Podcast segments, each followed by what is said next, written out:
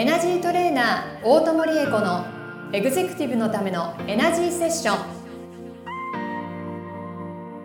ポッドキャストエグゼクティブのためのエナジーセッションはエナジートレーナーの大友理恵子先生がエグゼクティブな毎日を送りたい全ての方に向けて人生のエネルギーを活性化させるために必要なスピリチュアル情報をお届けするのと同時に皆様からの相談にお答えしていく番組です。エナジーチューニングスピリットボディレイヤーの提供でお送りします。はい、今週も始まりました。エグゼクティブのためのエナジーセッション第24回スタートさせていただきます。ナビゲーターのトーマス J. トーマスです。この番組を導いてくださるのがエナジートレーナーの大友理恵子先生です。大友先生、よろしくお願いいたします。はい、よろしくお願いします。はい、ありがとうございます。なんかここ2週、先先週とその前と、うんはいなかなかハードなそうですね。そう。あの、お大友理恵子、今ね、ちょっと究極な愛がテーマになっております。シリーズ。はい。なるほど。なんか他にもなんかそういうちょっと特殊な方とかって友達にいたりするんですそうなんですよね。ちょ、ちょっと、あの、いくつかね、パターンがありますので、また、そう、あるんですよ。あちょっと、おいおい、皆様にかご紹介していきたいと思います。気になるし、大友先生の交友関係、謎でしょうがないですね。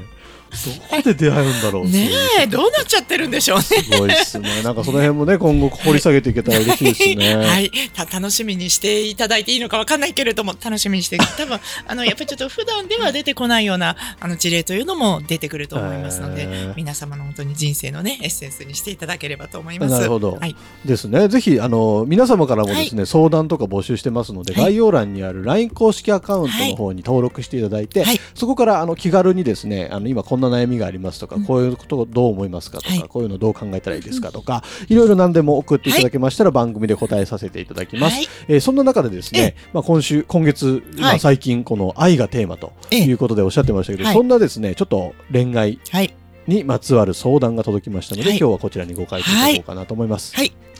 読みます。何かしら？私にははい。本当に愛している人がいます。あ素敵。うん。しかし、不倫の関係なんです。あ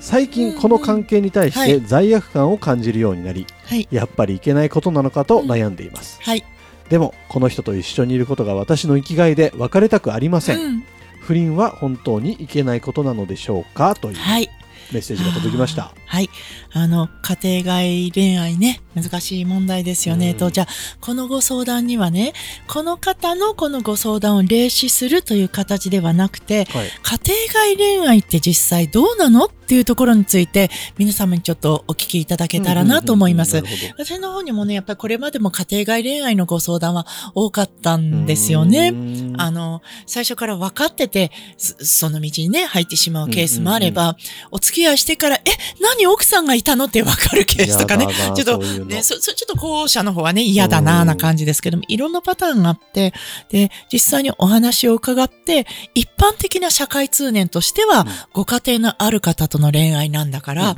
それはもうやめましょう。心を鬼にして、そ、その方と時間を持つのはやめましょうっていう話になるわけですよ。ただ、あの、私、ある時、実際、上の、要するに工事の存在、またじゃあ、トーマスさんがそういう家庭外恋愛のご相談にいらしたとしたら、うん。ト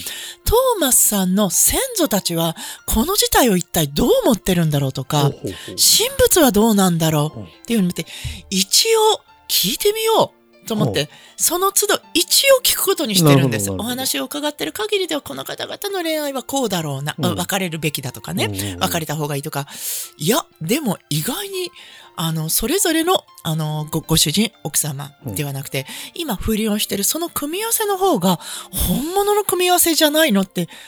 思うこともあったりするんですよ。なるほど。で、一応こう見て、前世を見たりとかいろいろする中で上の意見も聞くんですね。なんで上の意見を聞くかっていうと、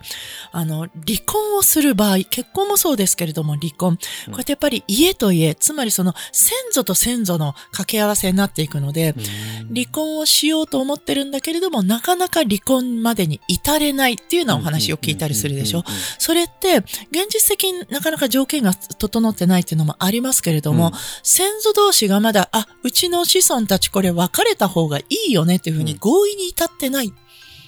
っていうケースが結構あるんですよ。そういうのが影響するんですね。あるんですよね。で、強引に、あ、これはもうこの二人は夫婦として、この現三次元世界の中で修行するのは終わったからうん、一、回関係を解消して別々の修行をさせた方がいいねっていうふうになるとうん、自然に離婚の方に話が向いていくっほうほうほうほていう流れがあるということを私もある時知るわけですよ。なので、あの家庭外恋愛についても、上はどう思ってるんだろうう。うんっていうのをトーマスさんがご相談者だったら、トーマスさんのご先祖様方に、これ実際どう、うんうん。私が見るところこんな感じだけど、どうや？うん。って聞くんですね。そうすると、いくつかとのやっぱりパターンがあって、これはいわゆる道ならぬ行為で、その人のトーマスさんならトーマスさんの、えっ、と、邪念とか、何か現実から、えっ、と、現実逃避から出ていることとかうんうんうんう、ん。いろんな理由があって、うん。あの、する必要のないことだから、うん。なんとか、あの、収まりをつけるように導いてほしいって言われることが、まあ大半なんだけれども、うん。でもそうでないケースだと、実は、トーマス、うちのこの子孫の本当の相手はこちらなので、本人がそれに気づいてくれれば、うん。自然にそういうふうに道が進むと思うので、そのようにアドバイスをしてやってくれておっしゃるケースもあるんですね。そして、三つ目のケース。おまだあるそう、まだあるの。この不倫 OK。ほこのまま不倫続行 OK。う何それ？何それ？でしょ？えーって。で許可出ちゃうねそう、許可出ちゃうの。まあ、許可っていうか、その別に問題ないうん。っていうか、承認っていう形ね。うんうんうん。あの、奨励ではないけれども、うん。まあ、それもありだよねっていう形。うんで、それはなぜかという話なんですけれども、そもそも私たちが感じてる不倫っていけないことだよねっていううん。社会通念。うん。これは私たちのこの世の中が、これ一対一にしといた方が、いろんな意味で収まりがいいよね。うん。っていう、そういうルールですよね。はいはいはい。ルールなので、うん。ルールのない、本当に魂レベルの世界観から見ると、うん。別に一夫一夫制である必要もなかったりするんです。で、日本の神様、うん。ものすごく自由じゃないですか。一夫制なんか全然ないし、うん。本当におおらかで、それ乱交パーティーですかみたいなこともあったり、本当にするわけですよ。そんなね、まあちょっと今のは言い過ぎで、でもそれぐらいすごく自由であって、はいで、自由であって、自分の魂を大切に、お互いの魂を大切にするっていう、なんていうのかな、えっ、と、そういう仕組みがちゃんと整っているから、トラブルがそんなに起きない。っていう話であって、だから何が一番大事だって言ったら、みんなのお互いの魂を癒し合い、うん。愛し合い、包括し合うこと、そこが究極、あの、こ要するにテーマ、うん究極ないっていうところにつながってくるんだけれども、うん。そういうことであるならば、うん。何も一夫一夫制の中に縛り付けるものではないよっていうことらしいんです。だからじゃあ、この方のケースがちょっとそうかどうかっていうのは別にしてね、トーマスさんが今、ご家庭で、なんかちょっといろんなことがあって、お子様が受験で忙しいとかね、うんうんうん。なんかご家庭の中で落ち着かないなっうんていう状況があるとするでしょ、はい。で、つい、じゃあ他にもパートナーを作ってしまった。うん。でもその方との時間ですごくトーマスさんが解放されて、満たされて、優しい気持ちになれて、お家に帰ったらまた奥様を慈しんで差し上げて、お子様へも大きな愛で包んであげられるんだとしたら、そして本当に誰も傷つくことがないのだとしたら、それは実は必要なエッセンスであり、愛のサプリだっていう捉え方が成立する。なるほど。で、そういう意味合いにおいて、このケースは別にわざわざ壊す必要もなく、うん本当にお互いが満たされて、うん。そう活力を満たし、エネルギーチャージをして、そのことによって自分の本来のコミュニティにまたエネルギーをみんなに与えることができて、愛の輪が広が、うんと膨らんでいくのであれば、これは別に、あの、ダメというふうに制限をかけるものではない。ないこのケースというのはこの相談者さんの場合。この相談者さんの場合は、えっ、とね、ご本人とその、えっ、と、お相手の方がいらっしゃるでしょ、はい。その方がこれから二人でどういう愛を形成されるかによって、ちょっと結果が変わってくるようなので悩んでらっしゃるんだったら、一応そのお相手様とね、私たちはこの関係性の中で、どんなものをこう、どんな愛をこれから育てていって、うん。うんうんで、多分それぞれご家庭があるわけだから罪悪感があるわけでしょ、うん。その罪悪感に対して何をもって、あの、なんていうのか、あがなっていけるのかっていうことを探していただけると、これは、あの、消滅させなくてもいいケースかなって思います。今は一夫一夫制だから、うん。で、十分に、この方は女性だからね、旦那様をちゃんと愛することができていない状態なんだと思います。でも、別のところでエネルギーチャージすることで、山の法律上のご主人様に、えっ、と、別な形で何か愛情還元できるのであれば、それは婚姻は成成立しているって形になるわけですよ。別にセックスだけが愛の形ではないので、そのご夫婦の中で愛情に、えーと、値するエネルギーの交流が成立しているのであれば、うん、そしてそのことによってそのご家庭から発するエネルギーが社会貢献につながっていくのであれば、うん、よしっていう話です。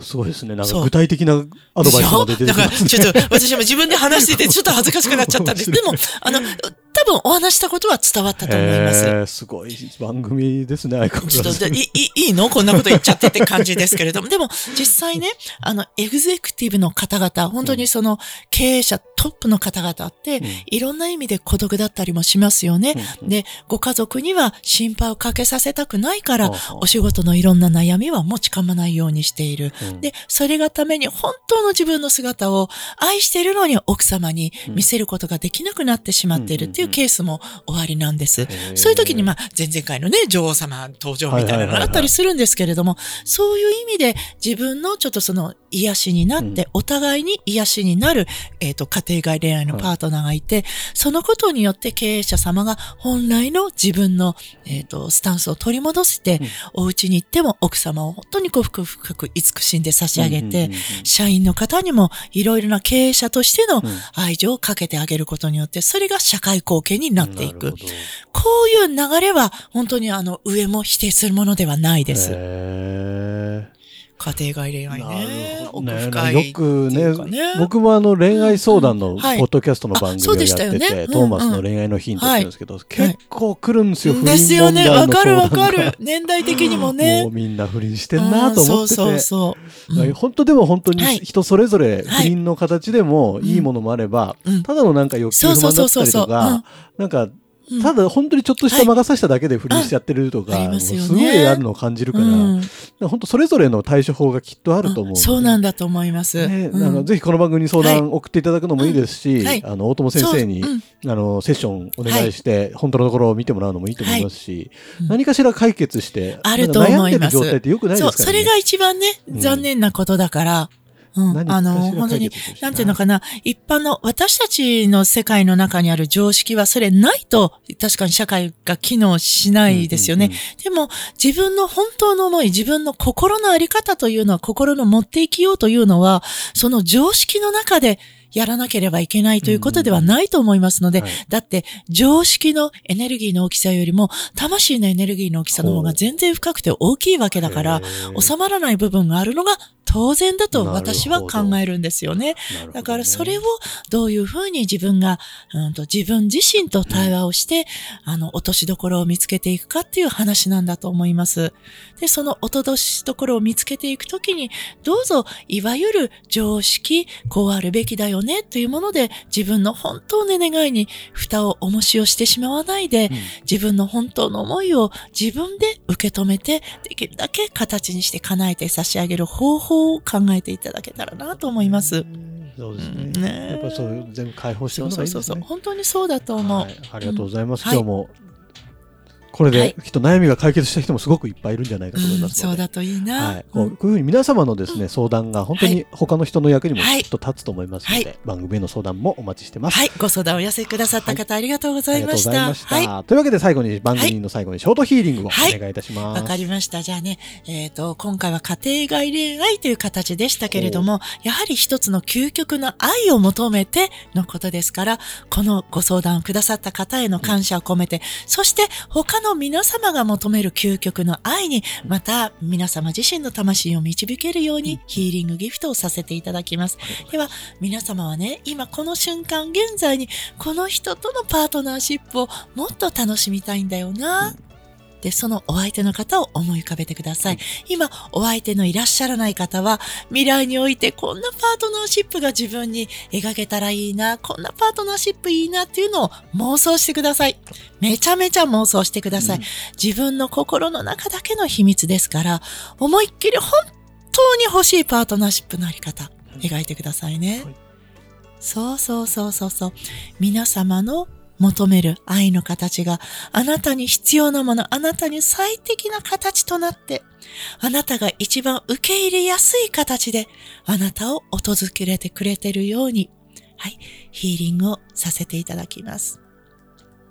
で、今日のヒーリングでは、今皆様にエネルギーチャージをさせていただいてるんですけれども、今私が皆様に実践をさせていただいているリバース、生まれ直すプログラムの中から、皆様が本当に求める愛にたどり着きにくくなっている感情のエネルギー、このお掃除も少し一緒にさせていただきますね。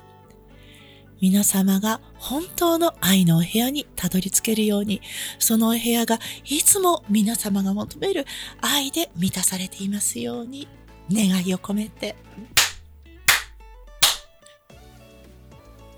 うん、はあ、柔らかくなりましたね。柔らかくなりましたね。よかった。すごいなんかリラックスしちゃって、ちょっと声が今ちょっと出なかったです。すごいですね、うん、本当にこのショートヒーリングはいつもすごい。もう毎回分、なんかあれですね、販売したいぐらいですね。これまでの24回分のショートヒーリングをこうまとめた CD とか出したいですね。はい、そんなね、できたらいいですね。はい。というわけで、はい、えっ、と、エグゼクティブのためのエナジーセッション、はい、第24回以上で終了とさせていただきます。大友先生、ありがとうございました。ありがとうございました。皆さんまた来週。今週のポッドキャストはいかがでしたか？概要欄にあるレイや LINE 公式アカウントから大友先生への相談をお待ちしております。些細な相談でもお気軽にご連絡くださいませ。それではまたお耳にかかりましょう。ごきげんよう。さようなら。この番組は提供エナジーチューニングスピリットボディレイヤー。プロデュースライフブルームドットファンナレーション土屋恵子がお送りいたしました。